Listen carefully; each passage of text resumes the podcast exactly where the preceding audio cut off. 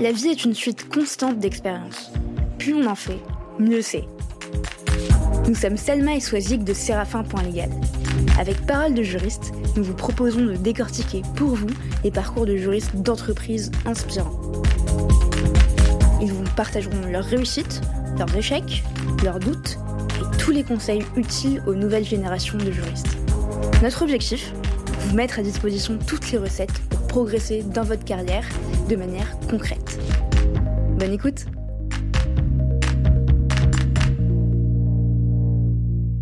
Bonjour Julie Bonjour Julie Bonjour Comment ça va?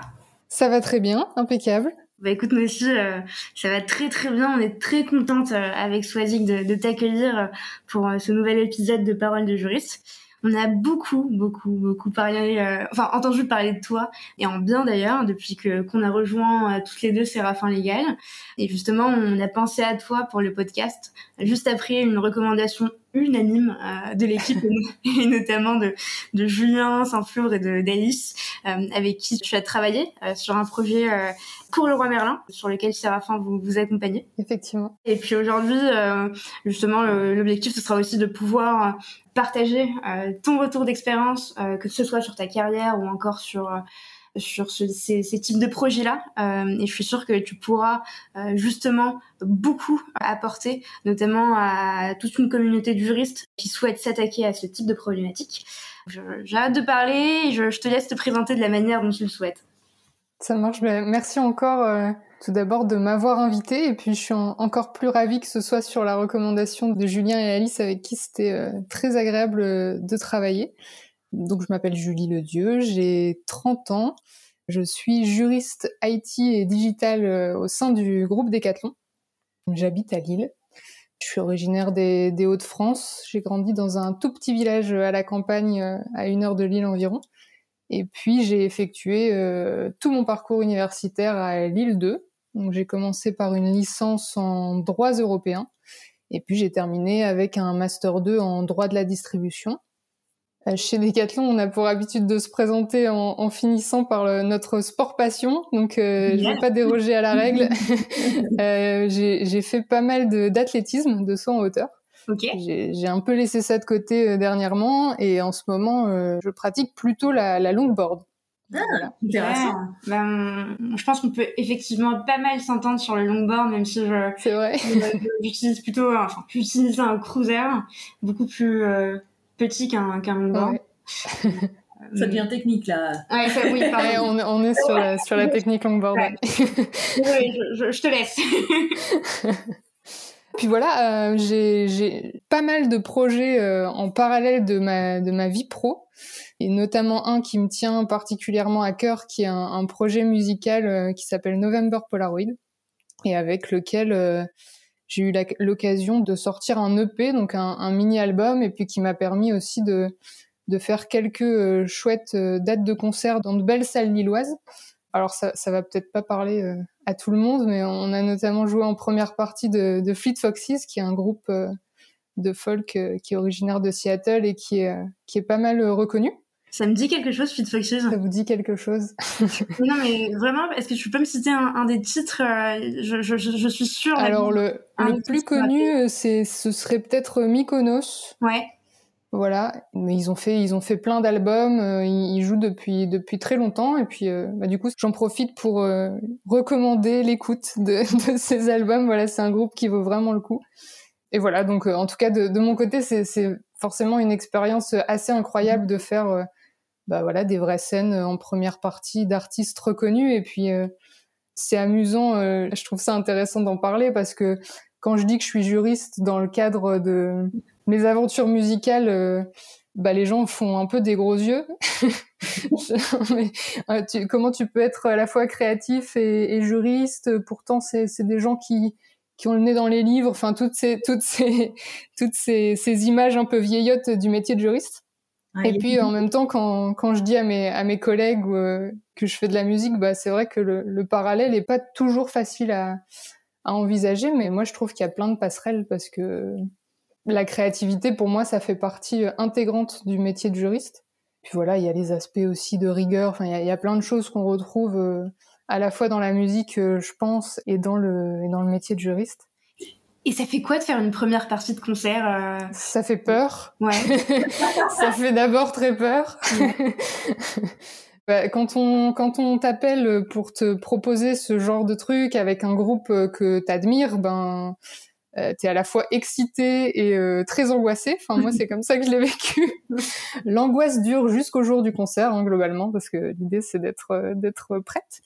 Et puis euh, bah, après une fois qu'on est sur scène, franchement on oublie un peu tout ça et et juste on profite. Ça fait toujours peur parce qu'il y a plein de gens devant nous qui s'apprêtent à écouter euh, quelque chose qu'on fait et qui nous tient à cœur. Et tu joues quel euh, instrument de musique? Alors moi je fais de la guitare et je chante. D'accord. Et on est euh, on est deux en fait, on est deux à faire guitare chant et on a quelques percussions aussi euh, pour nous accompagner. Et est-ce qu'on peut te retrouver sur Spotify, Deezer ou toutes les autres plateformes d'écoute? Tout à fait. C'était pas forcément l'objet de faire la pub, mais, puisque tu demandes, euh, effectivement, on, peut nous retrouver euh, sur toutes les plateformes de streaming. Ouais. On rajoutera tout ça dans, dans la description de. C'est gentil. Je, ma carrière va décoller, je pense. je pense que c'est le début de la gloire pour toi. Euh, c'est ça. Grâce à vous. Et est-ce que je peux en déduire que lorsque tu étais enfant, tu voulais être euh, sur scène ou, pas du tout? Alors, euh, je, je voulais pas encore être rockstar à l'époque. non, non, pas encore c'est venu un, peu plus tard. Euh, et en fait, euh, je, je suis pas sûre que j'aimerais vraiment en faire mon métier parce que la, la, démarche est quand même euh, très différente de faire quelque chose pour le plaisir et, et de le faire pour en vivre. Non, moi, quand j'étais enfant, j'ai je, longtemps voulu être le soleil, ce qui, est un petit peu bizarre. Donc, j'avoue que les raisons pour lesquelles je souhaitais à cette époque être le soleil m'échappent un peu aujourd'hui. Tu voulais illuminer la vie de ta famille Peut-être, euh, peut-être. En tout cas, à cette époque-là, ça avait beaucoup de sens pour moi. Et non, en termes de métier, je, alors je, suis passée par astronaute. Puis après, euh, j'ai eu une période pilote d'avion. Alors, euh, papa était dans l'armée de l'air. Ça a sûrement, ça a sûrement joué. On s'inspire toujours un peu des grands quand on est petit. non, mais le problème après, c'est que j'ai j'ai le mal des transports. Donc euh, quand j'étais petite, 12 heures de voiture, c'était un peu une épreuve. Donc je vous laisse imaginer si j'étais devenue pilote d'avion. je crois que j'ai bien fait de renoncer. même mode de transport, ça aurait pu passer. Ouais, je suis pas sûre quand même. C'est rassurant non plus. non, puis après j'aimais, euh, j'adorais bricoler, euh, réparer, démonter les choses, essayer de comprendre comment ça fonctionnait. Donc comme un juriste. Bah c'est ça. Je me dis que j'ai pas tout, j'ai pas tout raté. Ça correspond quand même un peu à à la façon dont je voyais la vie quand, quand j'étais enfant. Ok.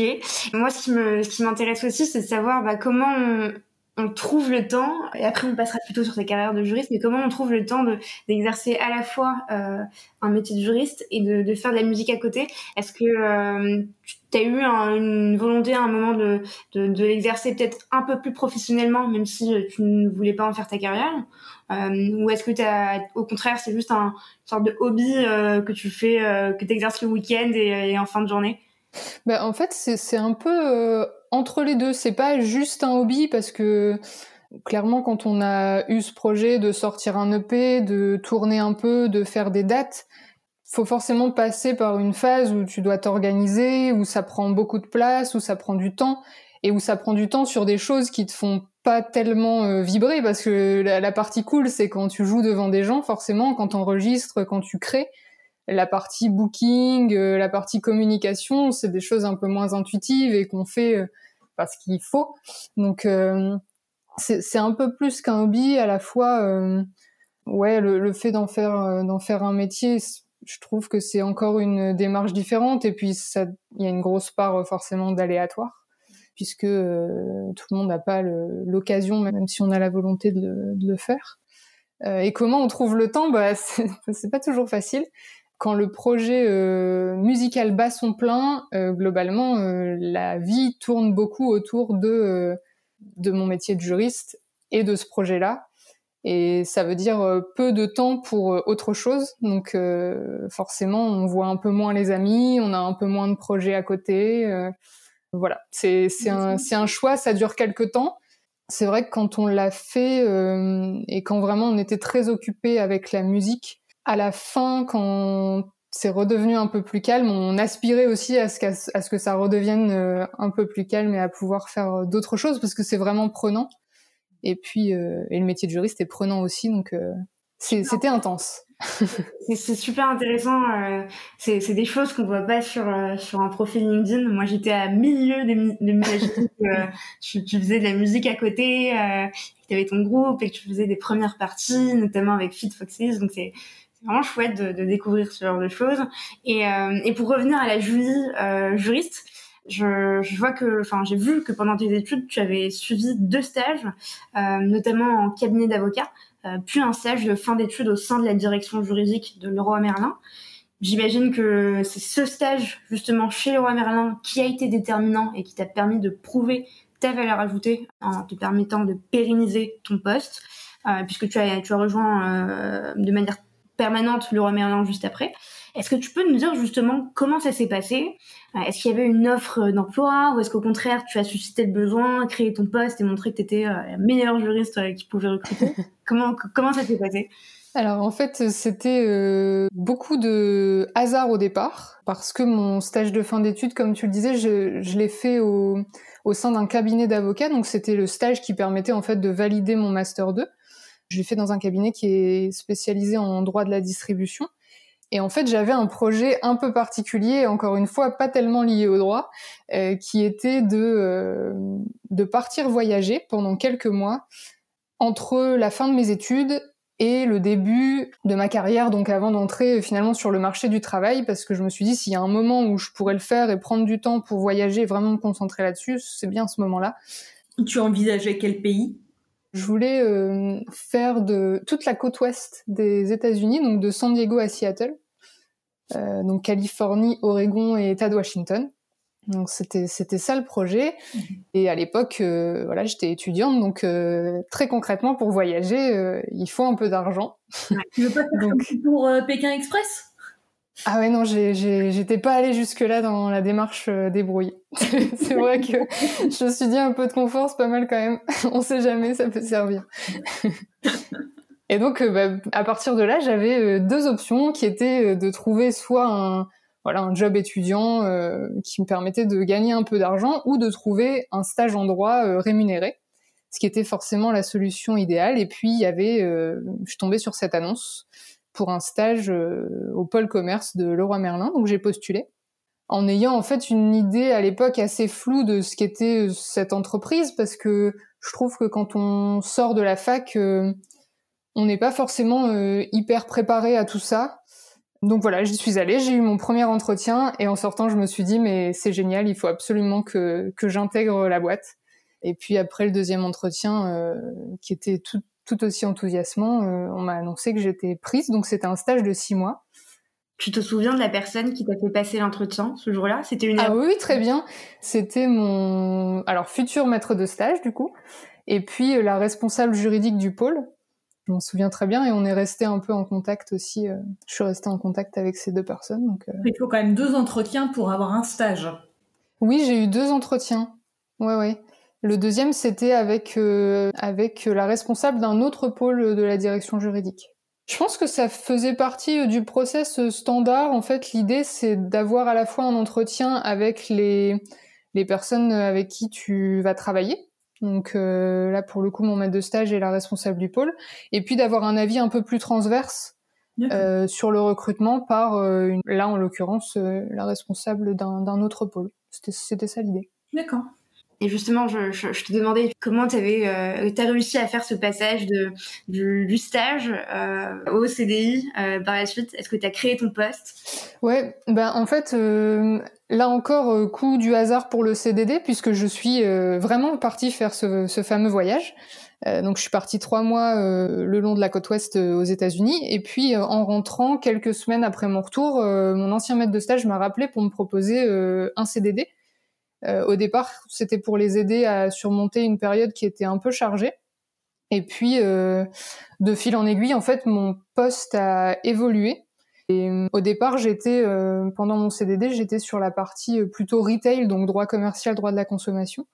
Et puis le poste a évolué en intégrant plus tard le marketing, les services et les achats indirects. Et en fait, la partie achat indirect a beaucoup joué sur le fait que je passe de CDD à CDI parce que bah, eux on, sont montés en puissance au niveau des au niveau de l'entreprise donc euh, ils ont recruté des acheteurs, euh, tout, tout a été rationalisé, processisé, euh, voilà. Donc forcément le, le besoin d'accompagnement juridique était de plus en plus important. C'est quoi les achats indirects? Les achats indirects, c'est tous les achats qui sont non marchands. Donc dans la distribution, on avait nous un pôle qui accompagnait les, les achats marchands. Donc chez Leroy Merlin, typiquement c'est voilà les, les produits qu'on vend en magasin. Ouais. Euh, et les achats non marchands sont tous les achats qui permettent de fonctionner l'entreprise, mais qu'on ne vend pas aux clients. Donc c'est par exemple l'IT, euh, le, marketing, euh, les agences de pub. voilà, c'est vraiment très large. Hein. Ça va de l'agencement aux agences, à l'informatique. Effectivement, c'est le scope est large. Ouais, du coup, quand on commence à, accompagner en fait cette direction, bah, la, la, charge a forcément vocation à être de plus importante de plus en plus importante, pardon. Et donc euh, voilà, tout s'est imbriqué en fait assez naturellement et, c'est comme ça que mon poste euh, a été euh, transformé en, en, CDI, en CDI et que j'ai été titularisée.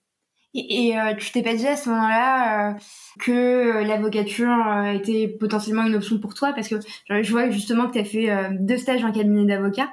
Est-ce que tu as, hésité un moment entre les, les deux professions, celle de juriste et celle d'avocat ou pas du tout?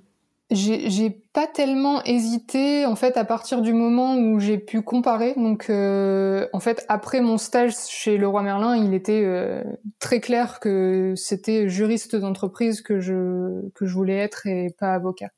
Donc j'ai pas eu trop de doutes là-dessus parce que euh, pour moi c'était j'aime bien le côté intégré vraiment au business, business partner, le fait d'accompagner des projets du début à la fin, donc euh, de, du cadrage du projet euh, à la négociation du contrat, au suivi et puis parfois à la résiliation. Euh, voilà, je trouvais que le, le scope était était beaucoup plus large et puis j'aime j'aime bien aussi le fait de travailler avec avec des opérationnels sur des projets qui sont hyper innovants, qui s'inscrivent dans la stratégie de l'entreprise. J'aime bien aussi le fait que en tant que juriste, on puisse impulser euh, parfois certains projets, non seulement sur notre métier, mais aussi euh, apporter une vision un peu euh, un peu différente quand on. Enfin, j'ai le cas, j'ai eu le cas de de discussions que j'avais avec des opérationnels sur un projet, et puis en en discutant ensemble sur les aspects juridiques, mais pas seulement. Et ben en fait, leur vision était enrichie sur d'autres aspects que purement juridiques. Et, euh, et, je trouve ça hyper intéressant de pouvoir participer justement à ce genre de projet et d'être vraiment euh, au cœur de la stratégie de l'entreprise. Ce que, ce que je pense on retrouve peut-être un petit peu moins sur euh, dans, dans, le métier d'avocat. C'est ce qui revient souvent quand on pose cette question aux juristes, justement cette le fait de suivre un projet de A à Z, d'être partie prenante d'une entreprise, d'une équipe, d'une culture d'entreprise, euh, chose qu'on retrouve peut-être un peu moins euh, en cabinet d'avocat où on suit différents projets et on a moins de visibilité sur ce qui se passe par la suite. Euh... Puis on connaît moins les opérationnels, donc ils se livrent un peu moins parfois. Enfin moi, je n'ai pas voulu faire avocat pour les mêmes raisons que toi, donc euh, je comprends parfaitement. Ouais, c'est vrai que la relation de proximité euh, qu'on peut avoir avec les opérationnels, elle est enrichissante euh, et je trouve même d'un point de vue euh, personnel parce que les études de droit euh, ont tendance à nous à nous centrer beaucoup sur le droit en fait. Moi, je trouvais ça très enrichissant d'avoir le point de vue et, et l'expérience de gens qui n'y connaissent rien, qui n'ont jamais fait de droit et qui, bah, du coup, apportent autre chose en fait. Et, ce qui est intéressant aussi, c'est que dans ton parcours, tu as fait euh, euh, très souvent des choses qui n'avaient euh, pas nécessairement de rapport avec le droit, puisque au-delà de tes missions auprès du, département marketing, achat indirect, service, retail, purement juridique, tu as aussi pu développer des compétences en termes de gestion de projet pour euh, digitaliser euh, les processus métiers des directions juridiques, que ce soit chez Leroy Merlin ou encore aujourd'hui chez Decathlon. Euh, et justement, nous, chez Séraphin, on te connaît à travers ce type de projet-là, notamment d'accompagnement juridique des magasins via une technologie en particulier qui sont donc les, les legal bots. comment on, on, se prépare à ce type de projet qui sont finalement totalement différents des projets strictement juridiques et de surcroît sans avoir nécessairement eu de, eu de formation euh, en gestion de projet IT. Euh, c'est deux choses qui sont totalement différentes. Est-ce que est-ce que tu as ressenti le besoin de te former? Comment comment ça s'est passé euh, de ton côté? Alors en fait, je ne sais pas si c'est la bonne méthode, mais en tout cas moi je me suis préparée en lisant beaucoup.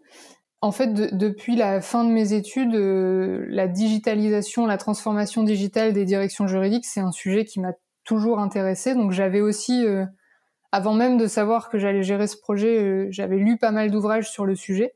Euh, j'avais même souhaité commencer une thèse sur ce sujet-là, sur la transformation digitale du droit, mais qui a finalement pas abouti. Mais en tout cas, ça m'a permis de me plonger vraiment en amont dans le sujet et d'avoir déjà une, une vision, une première approche en tout cas de la gestion de projets juridiques. Il y en a plus en plus des, des, thèses sur le sujet. Ouais. Et celle d'Olivier Chaduto. Exactement. Bah du coup c'est amusant parce que je, je, suis tombée là-dessus euh, il y a pas très longtemps qu'elle est sortie je pense. Et euh, je me suis dit en fait moi j'avais euh, ce projet là en 2017 donc ça aurait ça aurait à peu près coïncidé et je trouve que c'est très intéressant qu'il y ait des thèses sur le sujet parce qu'il y a de plus en plus d'articles il y a de plus en plus de contenu. Mais l'approche universitaire et le fait de d'étudier ça dans le cadre d'une thèse qui est forcément beaucoup plus précise et beaucoup plus complète. Voilà, moi je trouve ça, je trouve ça passionnant. J'ai hâte de pouvoir la lire cette thèse. Et je crois que j'ai toujours pas répondu à la question. non, en fait. toujours pas. oui. euh, non, du coup, alors en, en, termes de gestion de projet, vraiment, euh, sur quoi je me suis appuyée Je me suis beaucoup imprégnée des supports de l'ACC, qui est l'association des Corporate Council, euh, qui sont des guides vraiment très complets avec des méthodes précises et que moi j'ai beaucoup utilisé, donc notamment deux euh, qu'on peut retrouver d'ailleurs sur euh, sur internet, qui sont euh, un, un, guide du, de la gestion de projet et un guide de la gestion des connaissances, donc legal knowledge et project management, qui sont appliqués donc au juridique. Et ils sont en, libre, en libre accès? Je pense que gestion de projet est en libre accès et je pense que gestion des connaissances c'est l'est peut-être pas. Je pense qu'il y a un droit d'accès. Ok, on ira voir. Mais en tout cas, euh, c'est vraiment euh, et globalement, c'est un c'est un site qui est très intéressant et je trouve que le point de vue anglo-saxon sur euh, sur ces sujets-là est aussi ça vaut le coup d'y jeter un œil et de pas rester centré sur sur la France et l'Europe. Et donc voilà, c'était mes c'était mes deux bibles pour pour la gestion de de projet juridique et c'est comme ça que j'ai construit le projet au départ. Évidemment, rien ne s'est passé comme prévu. Euh, j'imagine que c'est toujours comme ça. Et donc, euh, bon, bah voilà, après, euh, j'ai adapté et, et j'ai appris énormément de choses qui me serviront forcément pour les futurs projets. Je pense que la gestion de projet, c'est aussi euh, quelque chose d'assez personnel parce que chacun euh, a sa méthode et il faut trouver aussi celle qui correspond à la fois à l'entreprise, euh, mm. au chef de projet, aux utilisateurs, à ceux qui seront concernés par la solution. Voilà.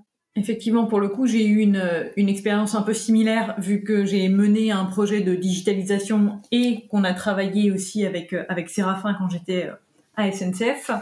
Et je sais que ce, ce, type de projet, la gestion de ce type de projet, euh, nécessite de étapes, enfin faire d'un benchmark, euh, identifier les besoins des opérationnels et de la direction juridique, mettre en place un rétro-planning, valider le budget, enfin il y a moult étapes. Euh, est-ce que tu pourrais nous en dire plus, toi, sur les challenges que tu as rencontrés, comment tu as mené le projet et comment ça s'est passé avec les équipes? Ouais, en fait, euh, ça, ça a pris quelque temps euh, au départ déjà avant même de me lancer dans le projet parce que la, la première étape, c'est forcément de convaincre mmh. euh, du bien fondé de la démarche et du fait que ce, cet outil et cette transformation soit nécessaire. Donc il y a eu un, un gros travail là-dessus, euh, voilà, sur la, la valeur ajoutée de, du projet finalement. C'est de la conduite du changement. Ouais, il y a une grosse partie conduite du changement, effectivement. Et puis, euh, alors, le premier challenge, en fait, ça a été dans une entreprise où la proximité et le sens du service euh, sont très présents. même en service interne, de faire accepter le fait que la digitalisation, ça ne mettait pas forcément de barrières et ça n'éloignait pas forcément les gens, mmh. et que l'idée, ce n'était pas de, de supprimer tout contact humain. Voilà, donc il y, a, eu un peu cette étape-là. Et en fait, le, le projet, on a commencé à en parler avec le, directeur juridique de Laura Merlin à l'époque en 2017. Donc c'était un, moment où où c'était pas encore tout à fait démocratisé. Et ça a mis du temps en fait pour que l'idée fasse son chemin euh, à la fois euh, dans mon esprit, mais aussi, je, pense, dans l'entreprise. Et euh, je, crois que c'est important que le projet s'inscrive dans la stratégie et dans la vision de l'entreprise pour que ça fonctionne et pour que, comme tu disais, la, la conduite du changement soit possible et soit efficace. Et tu as rencontré des résistances davantage du côté des opérationnels ou plutôt du côté des juristes? Alors j'avoue qu'on n'a pas rencontré tellement de résistance. En fait, euh, le directeur juridique euh, m'a confié le projet donc début 2019. Au sein de la direction juridique, on, on était tous, euh, tous les juristes étaient assez convaincus du projet. Et puis au niveau des opérationnels magasins, donc on l'a construit avec eux l'outil. En fait, ça a été très bien perçu parce qu'on faisait quelque chose pour les accompagner encore mieux. L'idée, c'était c'était pas de leur dire euh, à partir de maintenant, c'est un legal bot qui va répondre à vos questions. C'était de leur dire euh, on va mettre en place quelque chose qui va vous permettre d'avoir une réponse plus rapide, plus pertinente et dans des délais quasi immédiats si la question et la réponse sont euh, relativement standards. C'est comme ça qu'on l'a présenté et ça a été du coup très bien perçu et je pense que le fait d'intégrer dès la phase de construction de l'outil, les utilisateurs et donc les collaborateurs magasins, euh, ça a participé au, succès et au fait que eux se sentent concernés et soient convaincus finalement par le projet. Et j'imagine que tu as dû nécessairement en discuter avec euh, euh, certains de tes confrères ou tes consoeurs euh, qui sont déjà passés par ce même type de projet, euh, éventuellement, en leur demandant quelles étaient leurs bonnes pratiques. Euh, je sais que le roi Merlin fait partie d'un GIE, euh, d'un groupe, tu me diras le, le, bon terme, mais en tout cas d'une structure avec différentes enseignes. Est-ce que tu es allé chercher des conseils de la part d'autres directions juridiques ou, ou tu t'es resté justement sur un benchmark fondé sur des recherches sur des thèses euh, et des, euh, des bonnes pratiques euh, publiées sur, sur le net j'ai fait un petit peu des deux. J'ai commencé à lire beaucoup la presse, les innovations récentes qui étaient mises en place dans d'autres directions juridiques. Et d'ailleurs, c'est amusant parce que le projet de la SNCF, voilà, remonté régulièrement et était, a été à l'époque pour moi très inspirant, même si l'objectif final n'était pas le même, en tout cas sur le sur le, la gestion de projet, j'avais lu pas mal de trucs à l'époque euh, là-dessus. Et oui, après au sein de au sein de l'AFM euh, de l'association familiale Mullier, effectivement, on a la, on a la chance d'avoir d'être en proximité avec euh, d'autres enseignes de la distribution, ce qui facilite les échanges. Donc à l'époque, j'avais eu notamment une présentation du projet d'Auchan Retail qui a, qui a reçu euh, il y a pas longtemps le, un des prix de l'innovation euh, du management juridique. Mhm. Donc euh, là encore, l'objectif était pas exactement le même, c'était plutôt axé sur la communication, mais ça tourne toujours autour de du partage de connaissances et de la culture juridique et de comment faire pour pour être performant et apporter de la valeur ajoutée en tant que juriste. Et puis après, euh, voilà, j'avais eu quelques échanges informels avec d'autres entreprises. Il y a, il y a Decathlon France euh, qui était en train à l'époque de mettre en place aussi un legal bot pour l'accompagnement juridique des magasins. C'était un peu différent parce que euh, eux le développaient en interne, ce qu'on n'avait pas forcément vocation à faire chez Laura Merlin, mais voilà, c'était un moment d'échange et moi je l'ai vraiment vu comme une phase euh, d'inspiration pendant laquelle en parallèle euh, bah, je, je, me renseignais sur le marché, sur euh, ce qui était possible techniquement, euh, voilà, sur tout ce qui, entourait les legal tech. Voilà, c'est comme ça que je l'ai construit. Et, qui a constitué l'équipe projet à ce moment-là? Est-ce que c'est ton, ton, directeur juridique de l'époque qui a formé l'équipe en fonction des compétences qu'il avait autour de lui? Ou est-ce que vous deviez justement vous porter volontaire? Comment, comment ça se passe alors, euh, pour le coup, le directeur juridique, j'ai eu la chance qu'il me fasse totalement confiance sur la gestion du projet. Donc, euh, j'ai été très autonome et, et, il était là évidemment pour challenger et pour euh, soutenir le projet. Il était sponsor.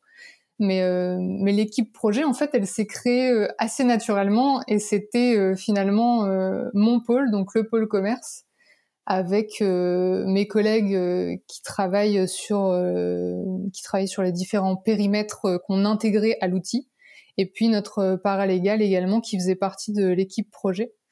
Donc on était on était cinq Anne, Muriel, Amel et Philippine et on a on a en fait on a travaillé surtout ensemble sur la partie qui était plutôt lié à l'identification des besoins et à la partie euh, gestion des connaissances, à la partie euh, euh, voilà comment on partageait nos process, comment on partageait notre expertise, comment on faisait pour que plutôt que d'avoir quelqu'un qui répond au téléphone ou qui répond à un mail avec voilà pour pour accompagner juridiquement les opérationnels, comment on faisait pour que ça se soit plus rationalisé et plus optimisé et pour que ce soit euh, plus efficace finalement pour nos opérationnels en, magasin.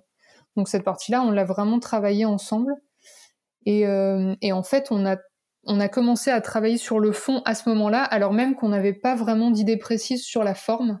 Ok. C'était on avait en tête. Vous n'aviez pas du tout conscience de, de, la structure que pouvait prendre euh, l'outil, mais en tout cas, vous saviez ce que vous souhaitiez y intégrer en termes de. C'est ça. En fait, on, a identifié les, problématiques récurrentes, euh, les process qui existaient déjà. Euh, on a identifié aussi de, nouvelles problématiques ou des problématiques qui pourraient émerger euh, dans, un futur assez proche. Et quand on n'avait pas de, process associé, on, on, le créait. Donc en fait, il y a eu toute une étape parallèle à la gestion de projet qui était aussi d'optimisation des process en tant que tel. Parce qu'on s'est dit, si on a un outil, une solution qui est euh, hyper sexy, mais que dedans il n'y a pas grand chose, euh, on va on va pas aller très loin. Ah, ça va être donc euh, déceptif, pardon. C'est ça, exactement. Donc on savait que le voilà, le chatbot c'était quand même quelque chose que vraisemblablement on allait intégrer, mais on savait pas encore comment ça allait se passer pour intégrer notre pour intégrer le fond dans ce dans ce médium là finalement. Et est-ce que tu as, une visibilité sur le temps que ça vous prenait euh, à côté de vos, vos missions, vos autres missions?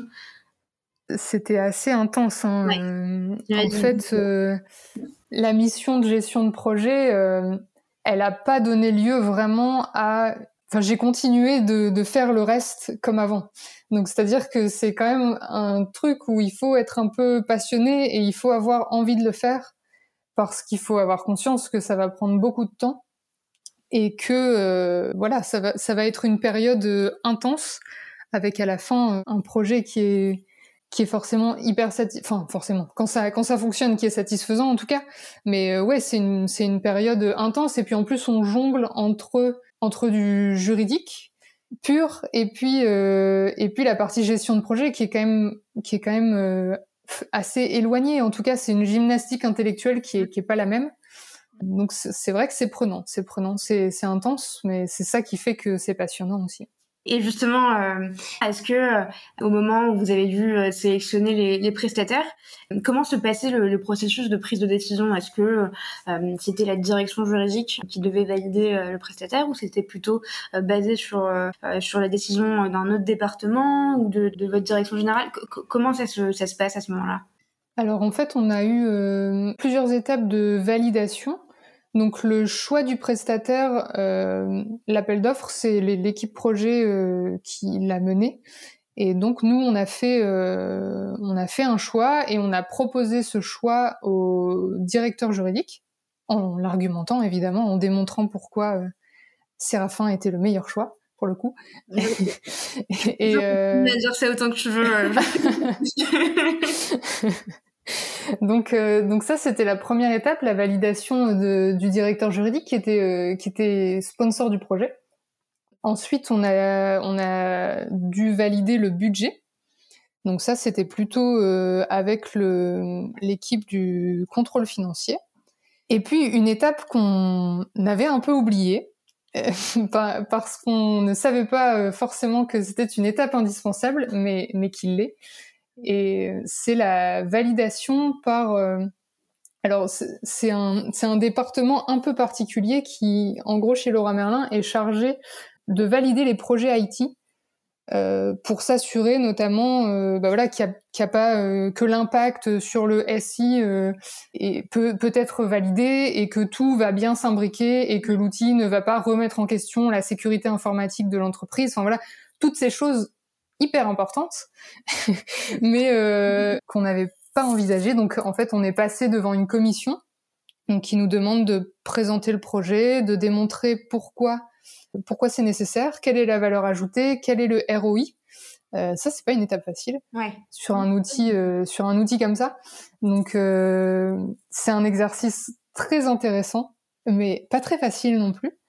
Et c'était pour nous la, la dernière étape. Donc et j'ai trouvé que c'était un moment euh, assez euh, assez amusant parce qu'en fait, en tant que juriste, il nous arrive parfois de de râler un peu en disant mais les opérationnels respectent pas les process, c'est pas comme ça qu'on qu'on l'avait envisagé, euh, vraiment ils font pas d'efforts. Et en fait on se rend compte que parfois même avec la meilleure volonté du monde, euh, si les process sont pas communiqués ou mal communiqués, et ben forcément les gens peuvent pas les respecter même s'ils en ont envie. Donc je me suis retrouvée un peu dans cette position et je me suis rappelé que la communication des process, c'était à peu près tout aussi important que leur création. Euh, donc voilà, c'était un peu la, la leçon euh, sur, le, sur les étapes de validation. Et est-ce que tu pourrais nous dire euh, combien de temps ça a pris entre le moment où vous avez eu l'idée de lancer cet appel d'offres et euh, jusqu'à la le choix final en fait, l'annonce on va dire aux au prestataires à l'annonce au, prestataire, euh, j'ai plus exactement en tête, mais je, dirais quelque chose comme euh, trois ou quatre mois. Ouais. Mais, mais, parce qu'on parce que je, voulais aussi prendre le temps de de vraiment mûrir le projet. Après, euh, là-dedans, j'inclus la phase de, de, benchmark, de réflexion, d'inspiration. Donc euh, l'appel d'offres en tant que tel, je pense que globalement, ça a été quand même assez rapide. Et puis Julien et Alice ont, été aussi très réactifs et, ont en fait euh, répondu rapidement aux besoins. Donc ça a été assez fluide de, ce côté-là. Et à partir du moment, enfin, je vais reposer la même question, mais le, le délai entre le du moment, pardon, où euh, le prestataire a été choisi, où Séraphin a été choisi, et le moment du lancement de la solution, ça a pris combien de temps? En fait, en tout, ça a pris euh, exactement un an. Du moment où on a commencé le projet jusqu'à la, com la communication et le lancement de l'outil euh, en magasin. On était sur un an, donc euh, un an moins trois quatre mois, donc ça fait à peu près neuf mois de de, de construction avec Séraphin, voilà, de, de, mise en place, de préparation, ouais, un, à peu près neuf mois. Et, et, justement, euh, Julie, aujourd'hui, cette expérience, elle te permet de, de, de faire partie euh, d'une équipe projet encore aujourd'hui chez Decathlon, euh, notamment pour euh, l'intégration d'un outil de gestion de contrat. Je, je, j'imagine que vous devez être en plein process, donc je ne vais pas nécessairement te poser des questions sur, euh, sur ce projet-là, mais euh, est-ce que vous avez une, une fonction LegalOps qui est totalement dédiée à ça? Aujourd'hui chez Decathlon euh, ou est-ce que vous justement euh, vous occupez euh, ces missions à côté de vos missions, de vos autres missions qui sont strictement juridiques? Alors on a on a une fonction de LegalOps qui a été créée tout récemment et qui a été pourvue en interne donc c'est le début. c'est en train d'être mis en place, mais oui, il y aura une ressource qui sera dédiée à, la fonction LegalOps et qui intégrera tous ces aspects de transformation digitale de la, direction juridique. Et après, euh, en fait, euh, chacun au sein de la direction juridique peut être ressource sur ce type de projet. Euh, là, par exemple, mon, rôle sur l'outil de contract management, il est différent de celui que j'avais chez Leroy Merlin, puisque je suis pas chef de projet. Je suis vraiment ressource sur sur la partie euh, IT et digital. Et donc on a l'équipe projet en fait est, est constituée d'une chef de projet et de plusieurs personnes ressources dans dans les pôles qui sont dans les équipes qui sont majoritairement impactées au sein de la direction juridique par cet outil. donc voilà. Et, justement, de manière un peu plus générale, euh, on, voit de plus en plus d'entreprises qui souhaitent digitaliser euh, la direction juridique. Est-ce que toi, tu aurais des conseils à donner pour les personnes qui souhaiteraient mener ce type de projet? Je, pense que c'est indispensable en amont d'être curieux, d'aller voir, d'aller comprendre euh, comment ça se passe ailleurs, quelles sont les, propositions, voilà, de, de s'inspirer, parce que à mon sens, c'est ce qui fait émerger euh, des idées innovantes. Et puis euh, d'être en veille aussi sur le marché et sur l'environnement legal tech. Euh, je pense que c'est important à la fois en France et à l'étranger parce que bah, la traduction technique de des idées que qu'on peut avoir pour transformer une direction juridique, ça va forcément passer à un moment donné, sauf si on le développe en interne, par euh, un prestataire par une entreprise euh, externe. Donc, euh, donc je trouve ça important aussi. Et puis, une fois qu'on a le projet en tête et qu'on est soi-même convaincu, euh, il faut anticiper le, le, fait que ce sera indispensable à un moment donné de démontrer que c'est pas juste une belle idée euh, qui s'inscrit dans l'air du temps, mais qui aura de la valeur ajoutée et que le projet s'inscrit dans la stratégie et dans les valeurs de l'entreprise. Et ça, ça me paraît indispensable euh, pour obtenir l'adhésion au départ, et puis aussi pour euh,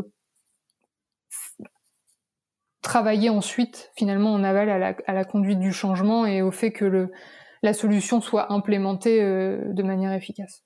Et si, si jamais tu as, des ressources qu'on peut euh, éventuellement partager, euh, au-delà des, des, lectures que tu nous as déjà proposées, euh, je sais pas, des, des documents qu'on peut standardiser qui pourraient potentiellement être utiles et que tu as pu un peu picorer à droite à gauche, n'hésite surtout pas à nous, à nous les faire parvenir, qu'on puisse proposer quelque chose éventuellement concret sous format actionnable à, à nos auditeurs pour revenir à, ton parcours, euh, donc tu as travaillé chez le roi Merlin et tu as quitté le roi Merlin euh, en plein confinement, il me semble, si j'ai bien lu sur ton profil LinkedIn. Exactement. ok. Et donc tu, tu as vécu cette période de confinement déjà très particulière pour tout le monde, mais tu l'as vécu avec un changement euh, euh d'entreprise, de, changement de poste. Tu étais arrivé chez Decathlon, euh, il me semble, euh, vers le mois de juin, vers la période de déconfinement.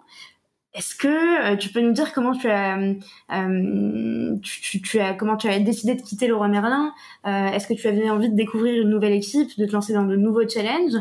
Et aussi comment on vit une intégration dans une équipe en télétravail, dans son salon, toute seule, en pleine crise sanitaire? comment ça se passe? Est-ce qu'on est stressé? Est-ce qu'on est au contraire bien accompagné? Comment ça s'est passé? Bah, c'est vraiment, euh, c'est vraiment déroutant parce qu'en plus, euh, alors maintenant, un an après, on est un peu plus habitué à toutes ces histoires de confinement, au télétravail, mais à l'époque, euh, c'était quand même, c'était quand même assez brusque comme changement. Donc ouais, on a, j'ai quitté le roi Merlin le, le 15 mai, donc c'était la, toute fin du, du confinement national, et j'ai commencé chez Decathlon, comme tu disais, le, le 1er juin.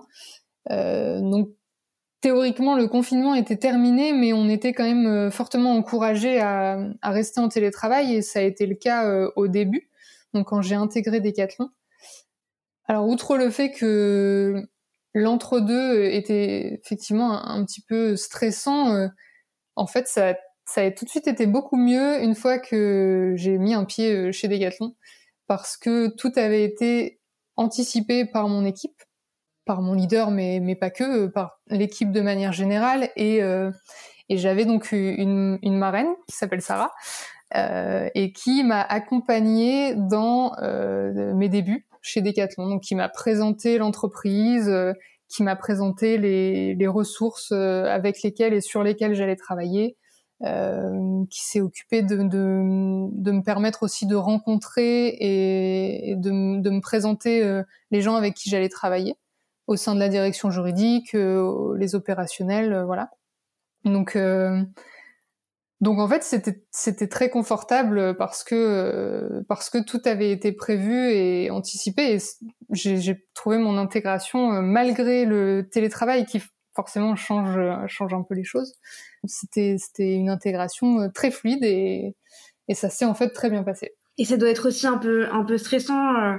Je je, je sais pas si tu tu veux potentiellement en parler ou pas, mais euh, on, on, a vécu une période de crise, enfin on vit encore une période de crise sanitaire qui est euh, assez complexe, où le marché de l'emploi est, hyper euh, bah, compliqué, pas stable euh, en ce moment. Incertain. Et incertain, voilà, c'était le terme que je cherchais, hein, très incertain. Euh, et donc quand on quitte une entreprise euh, pour en rejoindre une autre, euh, à ce moment-là, eh ben, on se pose nécessairement plein de questions sur la suite de, enfin, la suite, à la suite de sa période d'essai. Est-ce que toi, tu t'es posé ces questions-là euh, et, comment tu as trouvé des ressources justement pour dépasser ces, interrogations ces, et ce stress éventuel que, tu aurais pu avoir? Ouais, je, me les suis posées. Euh, je me les, enfin, ce sont des, choses qui sont forcément, qui me sont forcément venues à l'esprit parce que, en plus, la période est stressante de manière générale, donc euh, c'est pas tellement une période où on voit les choses positivement et on a tendance à un peu envisager le pire. Et le pire étant, euh, quand on a démissionné et qu'on s'apprête à rejoindre une nouvelle entreprise, bah, de se retrouver sans rien, en fait. donc, euh, donc j'avais cette appréhension-là. Euh, et ce courage-là aussi. Alors, je, pas vraiment, parce que au moment où j'ai où j'ai quitté le roi Merlin, on n'était pas encore, euh, on pensait encore que la vie allait continuer normalement. et puis et puis non. Donc donc euh, non à l'époque euh, enfin à l'époque c'était pas il y a très longtemps hein, mais mais euh, mais non j'avais pas ça en tête. Moi euh, jusqu'à la quasiment la veille du confinement je pensais que j'allais pouvoir partir voyager entre mes deux entre les deux entreprises. Ce qui n'a pas du tout été le cas forcément dans ton salon euh, peut-être, euh, mais pas au-delà de ton salon. Euh. C'est ça. Je non, je suis pas allée beaucoup plus loin. Donc ouais, c'était c'était des, des, des choses que j'avais en tête, mais encore une fois, euh, j'ai eu la chance d'être euh, accompagnée avant même d'intégrer l'entreprise par euh, par mon par mon, leader, donc euh, Jennifer, qui prenait le temps de m'appeler et de me rassurer régulièrement sur le fait qu'il ne fallait pas que je m'inquiète et que et que et qu'on m'attendait bien et que voilà il y avait il y avait pas de problème. il était toujours évidemment question que je rejoigne l'entreprise à la date prévue. Donc là-dessus j'ai j'ai ce sont des idées qui me sont venues à l'esprit, mais euh, j'ai pas eu l'occasion d'être tracassée plus que ça, puisque tout a été fait pour que je, pour que je le vive bien malgré la situation euh, très particulière. Donc on peut remercier à la fois Jennifer, euh, Jennifer et, Sarah aussi. Exactement. Et Anthony qui, fait partie de l'équipe également. merci Jennifer, merci Sylvain, Anthony d'avoir rassuré Julie. C'est la petite dédicace. non mais il, faut le souligner parce que il y a peu de procès d'onboarding. Enfin en tout cas c'est une critique récurrente euh, qui est faite euh, lorsqu'on lorsqu'on change de poste c'est quelque chose que j'entends souvent. Donc, euh, donc merci à eux euh, de, de l'avoir fait pour toi. Oui, ouais, effectivement, le, le process d'intégration était, euh, était idéal. Ce qui fait que même, en, même dans une situation complexe et exceptionnelle, bah, ça a fonctionné en fait. Mmh, tout à fait. Et si, si, on aborde un peu le volet culture juridique, pour toi, c'est quoi la définition d'une bonne culture juridique? Euh, alors pour moi, c'est avant tout du partage de connaissances. Euh, je trouve que c'est important de, aussi de, de, travailler régulièrement en équipe avec d'autres personnes que des juristes, parce que ça participe à euh, bah justement à ce partage de connaissances.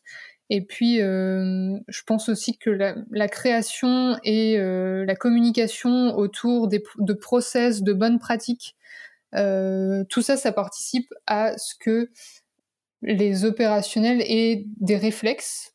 Je pense que c'est, l'objectif, c'est peut-être ça, c'est de faire acquérir des réflexes. Évidemment, on demande à personne d'être expert à notre place, euh, mais l'idée, c'est de, penser aux bonnes choses euh, au bon moment. ce qui participe en bout de chaîne à, tout ce qui, est, ce qui a trait à la gestion des risques. Ça, c'est plutôt côté fond, mais encore une fois, la forme, euh, elle est très importante et parfois on a tendance en tant que juriste euh, à la négliger parce que on nous l'apprend pas à la fac. Et donc la communication, c'est euh, c'est hyper important parce qu'on a beau avoir toute l'expertise au sein de l'équipe juridique, tous les process qu'on veut, si on les transmet pas, euh, bah, ça reste euh, lettre morte en fait, c'est pas utilisé. Donc euh, la communication, la pédagogie, c'est c'est forcément hyper important. Tu dirais que c'est un frein ou un challenge?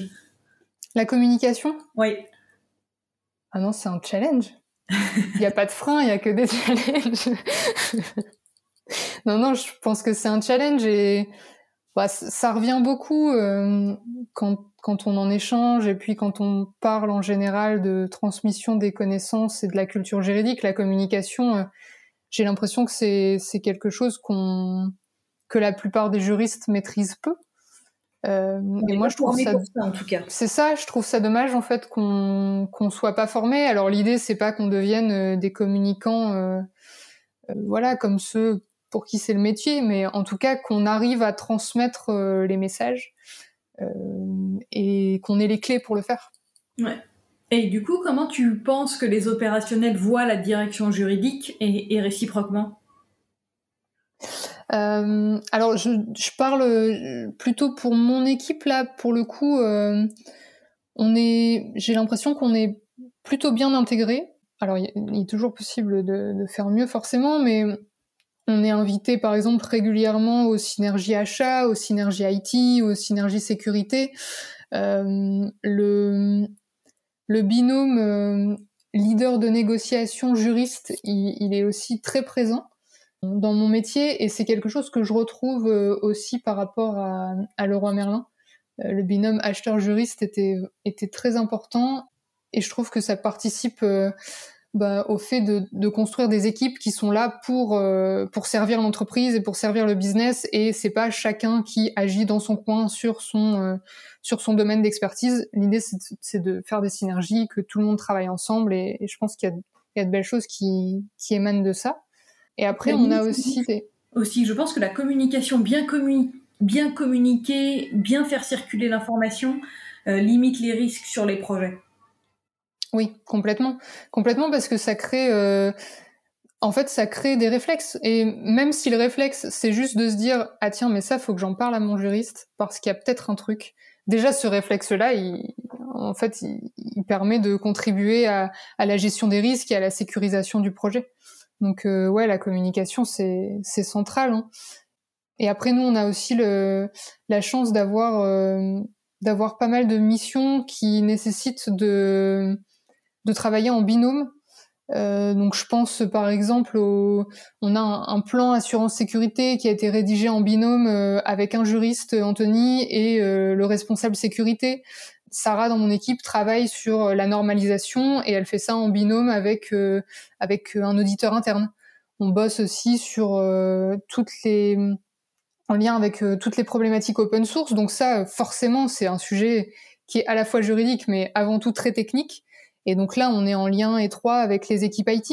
Donc en fait, tous ces projets-là, euh, je pense, participent au fait que la, alors notre équipe et la direction juridique soient, soient comme un partenaire plus que comme un simple support ou euh, comme un simple expert qui va, euh, voilà, qui va dire le droit finalement. Donc, donc l'idée, pense que c'est d'être accessible, d'être en proximité, d'être en lien avec le business et tout ça, ça crée une émulation qui participe au fait d'intégrer pleinement la direction juridique dans l'entreprise. Une, direction juridique euh, vraiment considérée euh, euh, en tant que business partner, encore une fois sur ce terme-là, mais qui est quand même assez important. Comme partie prenante. Comme partie, ouais, partie prenante et qui est intégrée toujours euh, en amont euh, dans les projets euh, qui sont mis en place ou en tout cas informés de ces projets-là sans avoir. Alors sur le sur l'IT donc sur la, le périmètre sur lequel je suis globalement c'est un domaine qui est quand même assez processé. Donc, on, on, est quand même régulièrement aussi par le biais des leaders de négociation intégrés en amont dans les projets.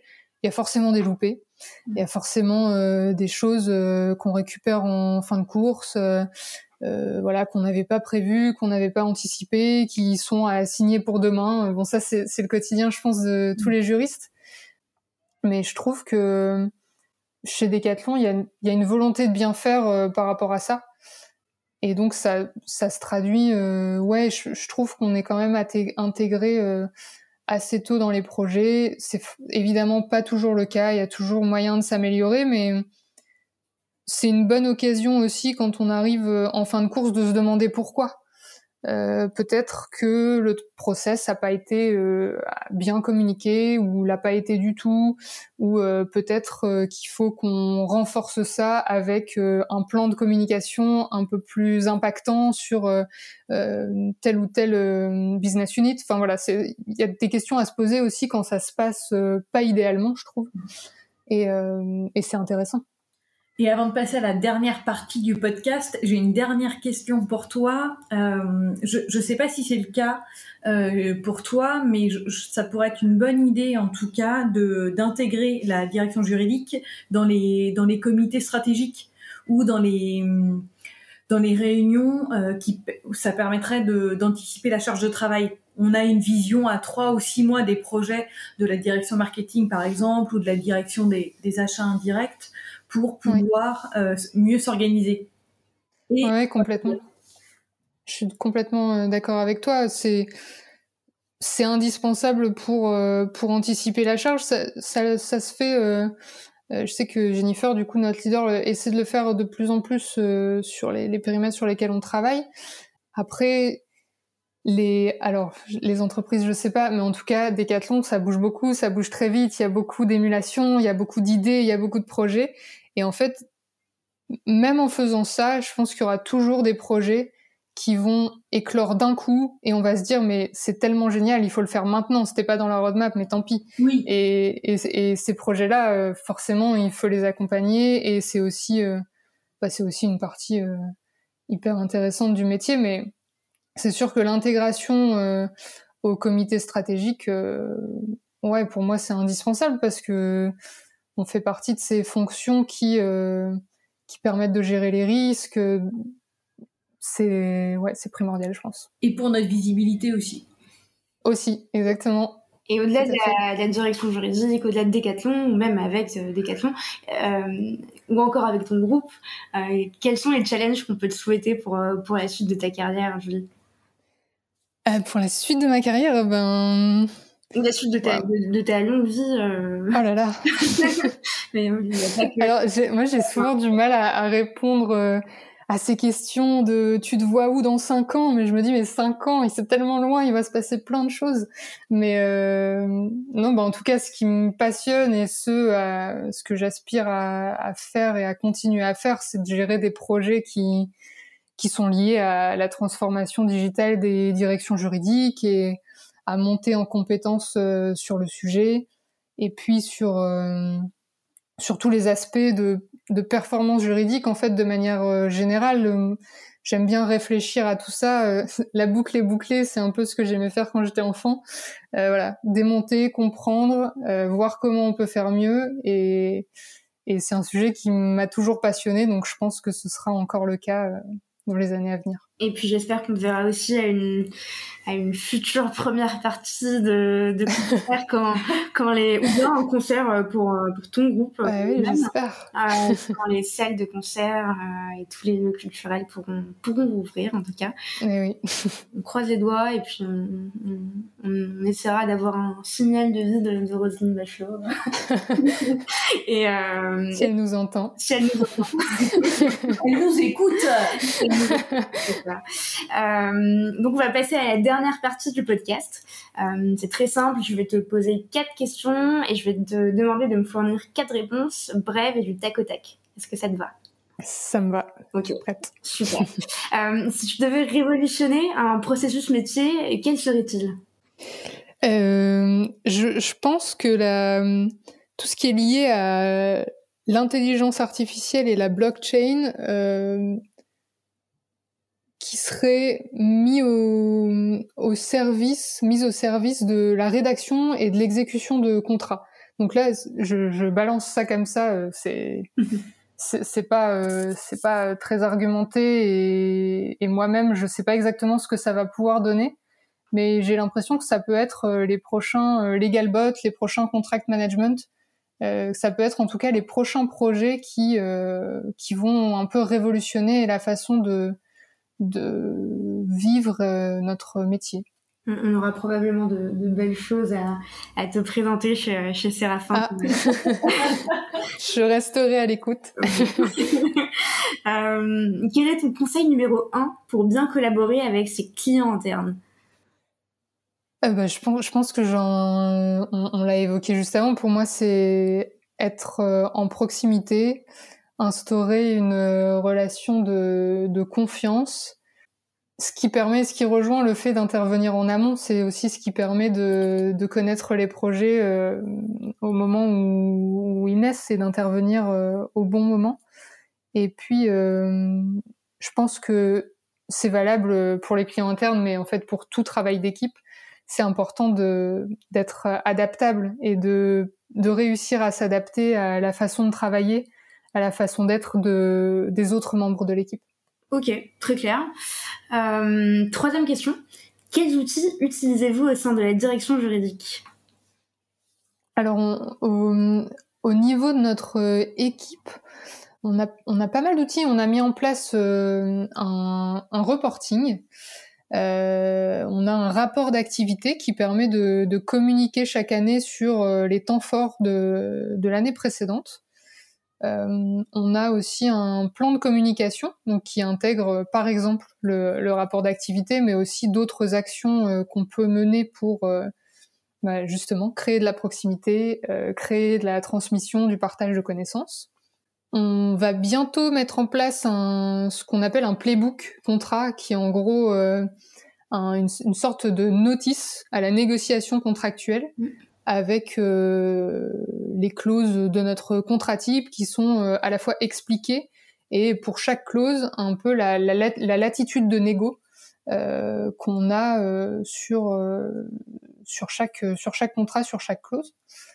Voilà, qu'est-ce que je peux citer d'autre? On on a une offre de service euh, que je peux peut-être lier à ce qu'on appelle notre book, donc qui reprend euh, les, les actions principales qu'on mène, euh, nos missions, notre répartition, nos différents périmètres, ce sur quoi on intervient, ce sur quoi en fait on peut accompagner les, le reste de l'entreprise. Une sorte de brochure de la direction juridique. C'est ça, c'est un peu ça.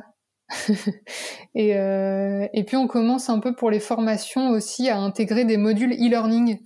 Euh, moi, je trouve ça, je trouve ça très intéressant. Je trouve que les, les modes de formation euh, changent et ça, ça s'est, euh, ça s'est forcément amplifié avec le télétravail et, ce qu'on vit en ce moment.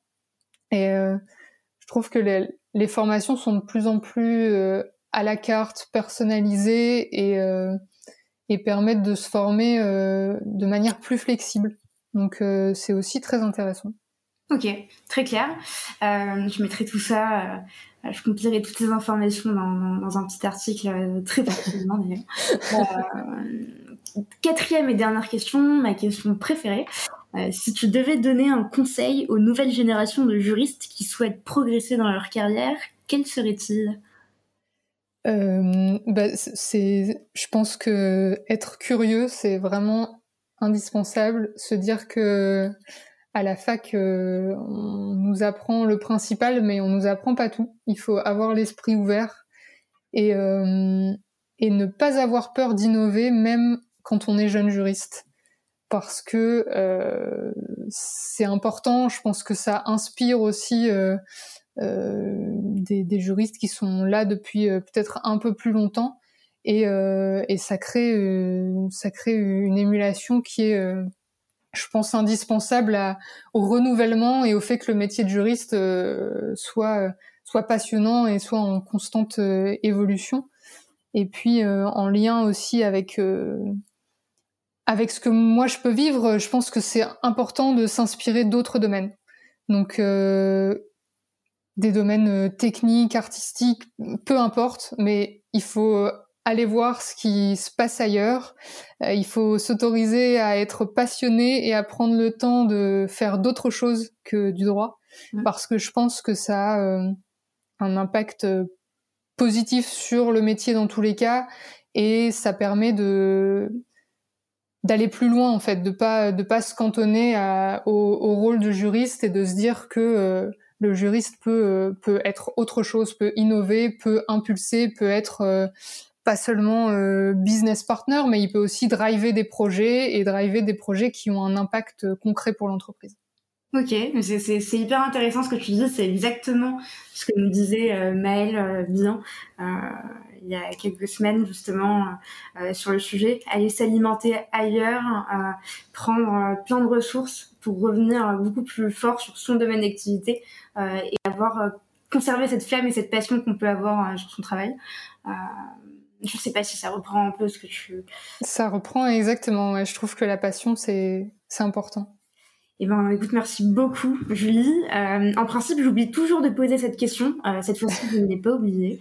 Euh, Est-ce que tu peux nous dire sur quel moyen de communication, sur quel canal tu voudrais qu'on prenne contact avec toi si on a une question à te poser, si nos auditeurs veulent prendre contact avec toi Quel canal tu préfères? Eh ben, Ce serait avec plaisir et je pense que le plus simple, c'est de me retrouver sur LinkedIn et de m'envoyer un petit message et puis ensuite, je serais évidemment ravie de, discuter de tout ça. Bon, bah écoute, c'est super. Merci, merci, merci encore. Merci beaucoup. Et puis, euh, merci à vous deux. On, te, on, te, remercie pour ton temps, euh, pour euh, tous tes conseils euh, et, et de, de, nous avoir fait confiance aussi pour pour nous nous délivrer tout, tout, ton récit, ton parcours et, et toutes tes bonnes pratiques. C'est, hyper précieux. Et euh, donc euh, voilà, merci beaucoup. Et, euh, et j'espère qu'on te reviendra très bientôt chez Séraphin quand on aura l'occasion d'accueillir du monde dans nos locaux. en tout cas, ce sera avec, avec plaisir. Avec grand plaisir et, et, merci encore à vous pour alors non seulement de m'avoir invité mais aussi pour l'initiative et pour pour le projet que je que je trouve vraiment top. Bon, Merci bah, beaucoup. On te laissera t'abonner sur Spotify, comme tu m'as sur Spotify à ton groupe. Merci. Merci. Merci À bientôt. Merci à vous. À bientôt. Merci d'avoir écouté cet épisode jusqu'au bout. N'hésitez surtout pas à le partager autour de vous, ou encore comme moi, à inciter vos collègues à s'abonner au podcast. Si l'épisode vous a plu, laissez-nous 5 étoiles ou un commentaire, ça nous fait toujours extrêmement plaisir de lire vos retours. Enfin, si vous souhaitez découvrir comment Séraphin Légal révolutionne le secteur du contract management grâce aux nouvelles technologies, rendez-vous sur séraphin.légal, section Demandez une démo. Merci encore et à très vite